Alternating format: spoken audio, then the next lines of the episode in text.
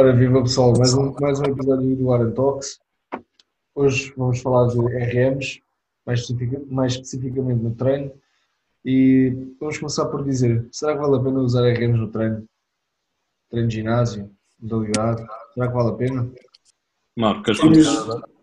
Queres começar? Não, começa tu. Ok. Então, em termos do meu, do meu contexto e da minha área de ação, eu sou powerlifter. Uh, no powerlifting é preciso ter o skill de saber fazer um RM, no entanto, no treino não acho que seja uma ferramenta que deva ser usada muitas vezes. Uh, eu publiquei há pouco tempo na minha página pessoal um pequeno diagrama em que falo sobre isso. Uh, basicamente, os únicos contextos em que eu acho que tem mesmo que ser testado em competição se te sentires em condições físicas e psicológicas para isso, uh, e em treino se tiveres também as mesmas condições. Para alguém que esteja numa área mais diferente, numa modalidade que não envolve esses movimentos, uh, não envolve esse tipo de testes, como por exemplo o culturismo, como por exemplo o treino normal para bem-estar, aí já não vejo tanta utilização desse, desses métodos. O que é que tu achas? João? Epá, do que eu tenho apanhado, pronto, eu também sou do alterofilismo e sim, é necessário às vezes ter algumas medições de RM que é para prescreveres assim melhor o treino. Contudo, tanto em ginásio como em modalidades esportivas, epá, eu acho que não é necessário de todo. Mesmo para prescrição ou para... Para que é que tu vais precisar do RM? primeiro, em novatos que começaram o treino de força, em que basicamente o RM deles basicamente aumenta constantemente. É, é tipo agora aquelas modas. Ah, eu fiz PR de bicep curl, aumentei meio quilo. Normal, começaste agora. E depois também tens aquele contexto de ginásio, ou não, continuando a parte do contexto esportivo, em que tens, por exemplo, um basquetebol ou um futebol onde tu tens cargas eh, basicamente constantes durante o, os microciclos todos. O teu RM vai sempre variar, tu nunca sabes qual é o teu RM real. Por isso eu acho que não faz muito sentido. Filipe. Mas imagina, vamos partir agora, vamos partir para as modalidades. Tu nas modalidades tens, vamos pegar nos esportes de combate, para todos conseguirmos perceber. Existem categorias de peso onde as variações são cerca de 5, 10% de, de diferença de um para o outro. Se tu, tu tens o RM de potência é entre quê? O trabalho de potência entre os 75% e 80% do RM. Portanto, se eu voltar com uma pessoa, eu tenho que, por exemplo, vou fazer uma projeção, vou estudar no jogo, tenho que, tenho que executar uma projeção, eu tenho que levantar em potência aquela carga. E aquela carga é muito semelhante e não muda a 5%. O RM dá para trabalhar. Em contexto esportivo, não vamos pegar em novatos, porque em novatos assim, não, não faz sentido RMs, mas vamos pegar naquilo que é o treino dele. Se calhar já faz muito sentido usar o RM, nem que seja para ver a variação do, do treino. Podemos usar o RM em conjunto com outras ferramentas para ver o desgaste do atleta. Eh, eu, tô, eu compreendo perfeitamente o, o, que tu queres dizer e eu acho que uh, é uma ideia boa, uh, porque se não tiveres um número qualquer uh, específico para dar aos teus atletas, eles provavelmente não vão fazer o treino a 100%, ou provavelmente não vão saber se conseguem fazer aquilo ou não. no entanto, eu acho que há maneiras indiretas de testar o teu, a tua repetição máxima naquele momento que podem acabar por ser mais seguras. Por exemplo, se em vez de fazeres uma repetição a 100%, uh, fizeres o máximo de repetições com o RPS 78 com uh, uma carga que corresponda ao teu antigo 90%.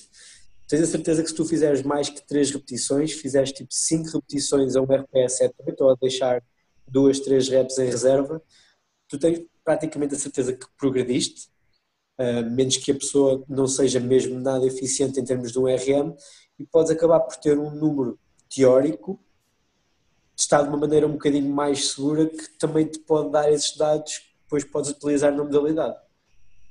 Sim, mas o problema é que é assim, por exemplo, tu Mauro powerlifter, o João é alterofilista, mas os atletas não são nem powerlifters nem alterofilistas.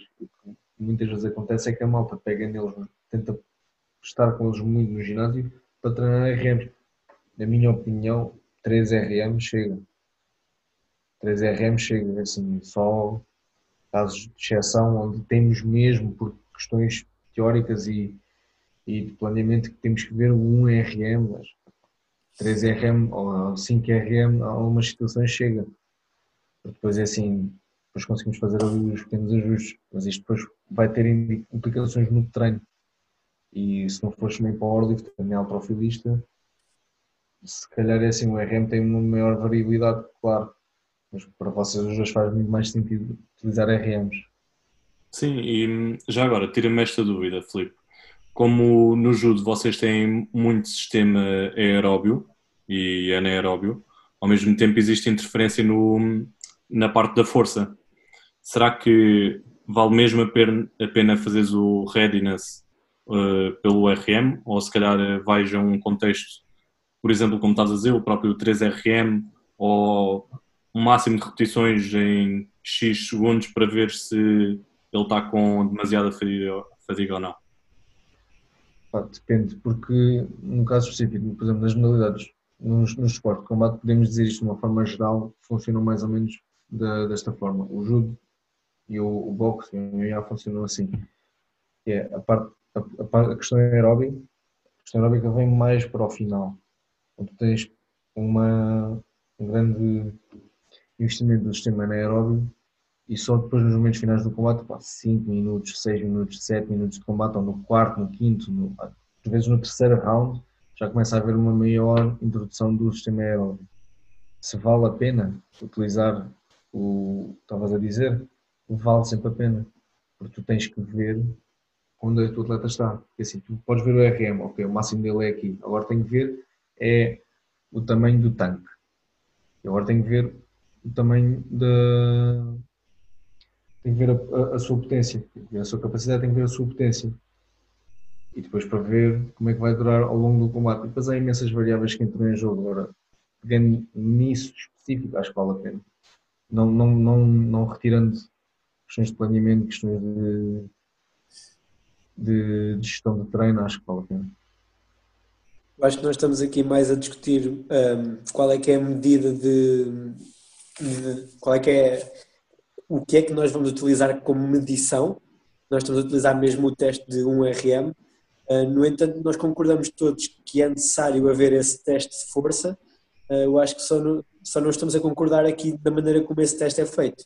Ah, se calhar eu e o João estamos a dizer que não precisamos de ir mesmo ali aos 100% fazer aquele máximo. E tu, Filipe, tens mais experiência na área do, dos esportes de combate, achas que é um teste útil, certo? Assim, eu, eu acho que vale a pena, eu tenho, eu tenho quase a certeza que vale a pena pelo tipo de priorização que depois se vai utilizar. Imagina, se eu utilizar uma priorização por blocos, por norma tenho que ver os RMs, tenho que ver um RM, e estamos a falar, estou a falar de elites, estou a falar daqueles que vão, vão, vão para fora, vão lutar nos campeonatos internacionais. Esses convém medir RMs um RM, 3RM, depende do tempo que eu tenho, se eu tenho descanso, se ele fez uma sessão anterior, se ele vai ter uma sessão a seguir, se este é o dia off dele, se é o dia off dele, porque ele está a fazer RMs. Há todo aqui um conjunto de questões, mas eu acho que vale a pena ver, ver RMs. Estava mesmo só a pensar em termos de custo-benefício, porque, por exemplo, uh, um powerlifter tem que ser muito eficiente a fazer deadlift, por exemplo. Uh, o judoka tem que ser eficiente no movimento, mas não tem que ter o mesmo grau de eficiência. Portanto, Uh, isso pode também adicionar ali algum risco de lesão. Não sei se concordas, não sei se tens alguns dados que vão contra o que eu te estou a dizer. Em contexto estranho, se aumenta o risco de lesão? Não. Em princípio, não, porque os riscos, os riscos de lesão estão associados aos movimentos que tu executas. E isso depois vai depender do teu tipo de corpo e das, e das técnicas que fazes. Portanto, o, o, o medir RMs por si, nada. O treino de ginásio por si, nada. O problema é o combate o combate é que dá lesões. O jogo é que dá lesões, não é o treino. O treino é para, é para prevenir e para tratar e para, não, e para potenciar o rendimento de forma a prevenir as lesões. O que dá as lesões é o jogo. Uhum. Sim, exatamente, mas não achas que estar a fazer um teste de um levantamento máximo poderá ser em um fator que diminui um bocadinho o fator segurança? Assim, se eu tiver, isto agora vamos entrar no, nos campos hipotéticos, que é assim, se eu tiver um atleta eu, eu conheço o atleta, sei o estado de fadiga do meu atleta. Portanto, eu tenho que ter a certeza se que vou aplicar o teste RM, ele está preparado para executar o teste RM. Agora, por exemplo, ainda estava no outro dia a falar com, com o professor Paulo Cunha uh, sobre uma situação que aconteceu que foi um, um atleta olímpico da, da natação e ele foi ao treino, dia de RMs, dia de testes. Correu mal, correu mal, não estava, não estava nada bom. E o professor ligou-lhe, então o que é que se passou? Está aqui isto, o que é que se passa? Então é assim, eu estava doente, estive doente duas semanas com gripe e cheguei ao treino, dia de teste, obviamente que foi mal. Ah pá, está bem, então segue lá o jogo. E conhecer os meus atletas. Segurança, está assegurado. Aqui também estou a fazer um bocadinho de advogado do diabo. Claro que, como powerlifter, não acho que o teste de um RM seja algo que não seja seguro. Uh, no entanto, queria a tua perspectiva em relação a isso. O que é que tu achas, João? Sim, eu por acaso ia pegar nas tuas palavras, que o teste de RM, tu precisas ser eficiente a fazer o teste, porque a questão de segurança e também mesmo pela questão de será que é mesmo o teu RM? Será que uma pessoa completamente, com uma técnica completamente horrorosa está a tirar o próprio RM dela? Tipo, também temos de perceber isso. É como tudo. Os basquetebolistas têm um fémur gigante, se calhar o teste RM vai ser um bocado diferente de como se fosse um alterofilista onde eles conseguem ir mesmo até lá abaixo. Temos de ter sempre esses detalhes em conta. E aqui depois é que também entra, um, qual, entra a decisão qual é que vai ser a tua seleção dos movimentos. Uh, provavelmente um, alguém que faça desportos de combate não precisa de fazer os mesmos um RMs que faz um alterofilista ou que faz um powerlifter, se calhar os movimentos vão ser diferentes e vai ser uma seleção mais segura para eles. Como é que tu costumas trabalhar, Filipe? Sim, a especialidade, a especificidade das modalidades vão depois ter os seus próprios testes. Agora, há coisas que são gerais, por exemplo, um RM de, de supino, um RM de, de remada, de, de peso morto, agachamento, isso são os fundamentais. Nós geralmente trabalhamos com, com esses quatro e depois qualquer coisa queiras acrescentar uh, é um extra. Movimentos olímpicos, há quem, muita gente trabalha com movimentos olímpicos e depois é trabalhar. Eu estou a falar porque eu falando como powerlifter, o deadlift ou peso morto é um movimento que tem uma componente técnica muito grande. Uh, não seria útil utilizar, por exemplo, um trap bar deadlift, que é um movimento que está ali entre o squat e o deadlift acaba por minimizar muito a alavanca uh, em termos da bacia e acaba por ser um movimento que tens menos forças sobre a coluna e acaba por ter também uma curva de aprendizagem um bocadinho mais rápida. Trap bar como como método de testar RM? Ou como Sim, por exemplo, em vez de fazeres um deadlift, fazer, por exemplo, um trap bar deadlift. Pode ser, assim pode ser. Se, se eu tiver uma trap bar no ginásio, bora, segue o jogo. É assim, se eu não tiver, pá, tenho que trabalhar com, com barras. A malta normalmente tem barras. Uma trap bar, a última vez que vi, custava 400 euros. É provável, sim. Algo assim no estilo, 400 euros cá em Portugal. Portanto, acho que grande parte da malta tem barras olímpicas, uma barra 25, 20 quilos a malta tem barras de 25 kg, a malta tem barras de 18 kg, não, 20 kg. Barra olímpica 20 kg, pessoal. Mas, em que contexto com um atleta teu é que não testarias um RM? Se eu conseguisse observar e aplicar uh, com observando o estado dele, o estado de fadiga dele, e se eu vir, se eu observar que ele não está nos seus dias, eu faço o dia leve e depois no dia a seguir faço, tento testar o RM, ou na próxima sessão tento testar o RM. Se, por exemplo, eu tenho, treino, tenho treino de força à terça e à quinta, mas terça-feira é dia de testar RMs. Mas ele terça-feira não estava, então passo para quinta. Se tu tiveres um atleta que é fora de série, é super forte um, e as fraquezas dele são se calhar mais na parte anaeróbia em termos de outras qualidades.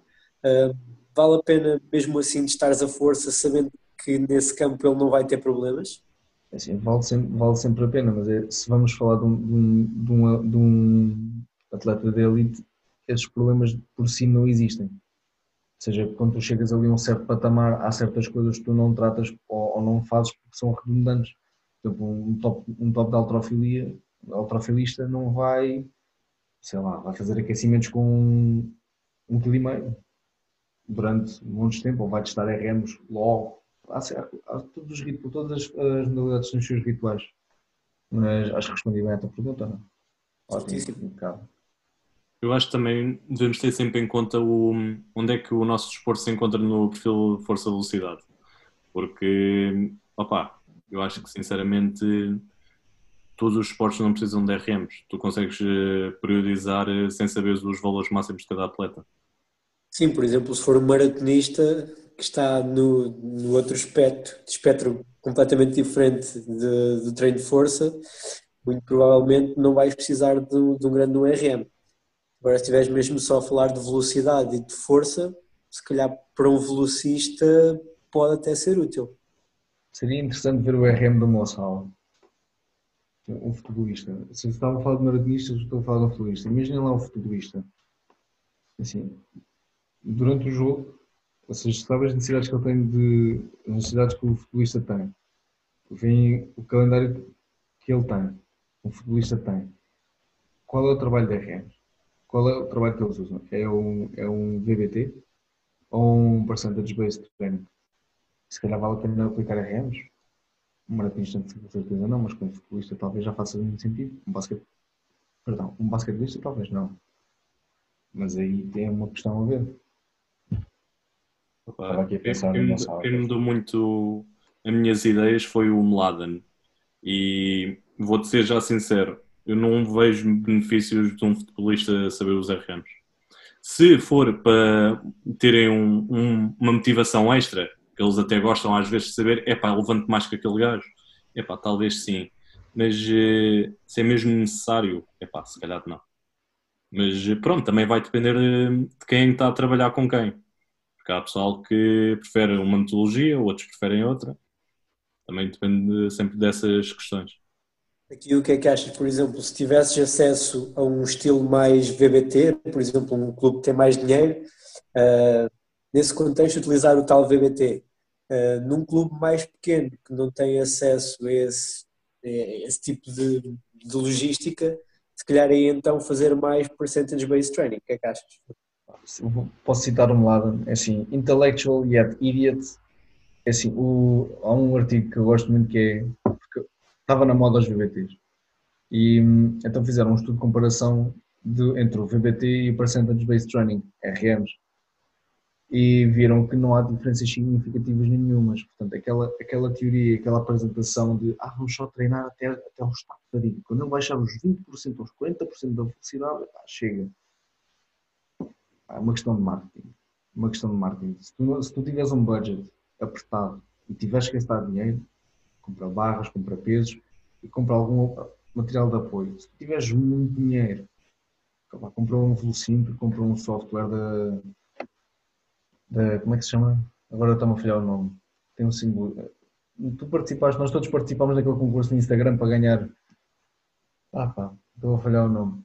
Mas Speed é- for Lift, se calhar. Acho que sim. Foi uma coisa recente. Foi uma coisa recente. Mas se, tiver, se tivermos dinheiro, é pá, comprem, comprem o, o software e apliquem o software. Agora, se vale a pena, não há diferenças, significa, não há diferenças significativas. Portanto, é uma questão de preferência. Tu sabes que um dos eh, que, pronto, não inventou, porque já sempre existiu, mas que promoveu muito o Velocity Based Training, o Badilho, é alterofilista. E ele, eh, quando iniciou o Velocity Based Training, ele não tinha os exercícios de agachamento nem de spin. Isso veio depois. Ou seja, será que faz sentido em exercícios tipo o agachamento e o spin, em que tu tens uma desa- desaceleração na parte final, eh, tem alguma fiabilidade em termos de resultados? Ou se calhar metermos exercícios mais explosivos, velocity based training, se calhar vai existir eh, diferenças já nesses resultados? Isto é para os dois, podem responder à vontade. Substituir, por exemplo, por um trap bar jump deadlift, que não tens aquela última fase de aceleração, eh, e se calhar por um, um spin mais balístico, numa Smith Machine, por exemplo, poderiam ser boas opções. O que é que achas, Filipe? Estava-me aqui a lembrar, eu do- quando, estive a ver, quando estive a ler sobre o VBT, eles faziam com porcentagens muito baixas. Se me recordo, era 30% do RM. Portanto, assim, a velocidade da barra no supino com 30% do RM, se calhar, se calhar já faz sentido pensar. Não faz sentido pensar para cargas muito altas, mas nessas cargas de 30%, 40% de RM, se calhar já faz sentido. Agora, também, lá está, eu não sou ultrafilista nem sou powerlifter, portanto não sei se isso na vossa periodização depois cabe. Deve caber, deve haver espaço para isso, mas faz todo sentido com cargas 30%, 40%. Eu acho que com essa carga mais baixa até terias mais a componente de ter que desacelerar do que propriamente com uma carga alta. Com uma carga alta tu não consegues acelerar aquela última parte, se tiveres tipo 70, 80%, porque já custa, mas se tiveres 30%, se tu quiseres, tu mandas a barra para o teto. Uh, por isso é que eu sugeri, se calhar, então, aí utilizarmos aquelas duas variações no speed, fazer a versão da speed machine, mais balístico, uh, e depois o trap bar jump deadlift ou o squat jump mesmo com a barra às costas, claro, também dependendo do material que o clube tem. Sim, a Smith Machine com, com VBT dá-te uma, dá uma segurança tremenda e se não tiveres VBT tens de ter dois spotters fortes à espera para apanhar a barra e pode ser complicado. Claro, aí utilizar a Smith Machine, eu não estou a sugerir que ninguém faça esse movimento de forma livre. Mas se o fizerem, enviem, mandem um vídeo para a nossa página de Instagram. Nós não, não somos responsabilizados por nada, mas se quiserem, por favor. Nós criamos uma página de fails. Olha. O próximo mimo. Treinar explosão. Explosão da cara no final. Mas é engraçado. Mas voltando aqui a uma, voltando aqui a uma coisa. Uma, o Magalhães estava a falar antes sobre o conceito, em vez de ser desportivo, de ser nos clubes, se calhar para a população em geral. Se não fores bodybuilder, nem powerlifter, nem alterofilista, RM é extremamente essencial. Não sei. Sim, não, depende muito do contexto, depende muito do nível. Powerlift, nestas três categorias, vale a pena. O resto, não. É pá, se fores um bro do ginásio, pro, vais fazer RMs para o EG, então sim, pá, estás à vontade, treina. Principalmente se tiverem lá miúdas giras no ginásio, aí, pá, faz o que tiveres a fazer. Se morreres debaixo da barra, pá, pede aos teus bros para meter mais uma placa de 20 de cada lado. Então usas fake weights. Fake weights ajudam sempre. Agora não é uma, não é uma viável de testar RM. Ou então vais à casa de banho, tomas uma jarra, estilo Ronnie Coleman, gritas lightweight baby e depois depois a fazer. Agora, pá, é viável? É pá, não.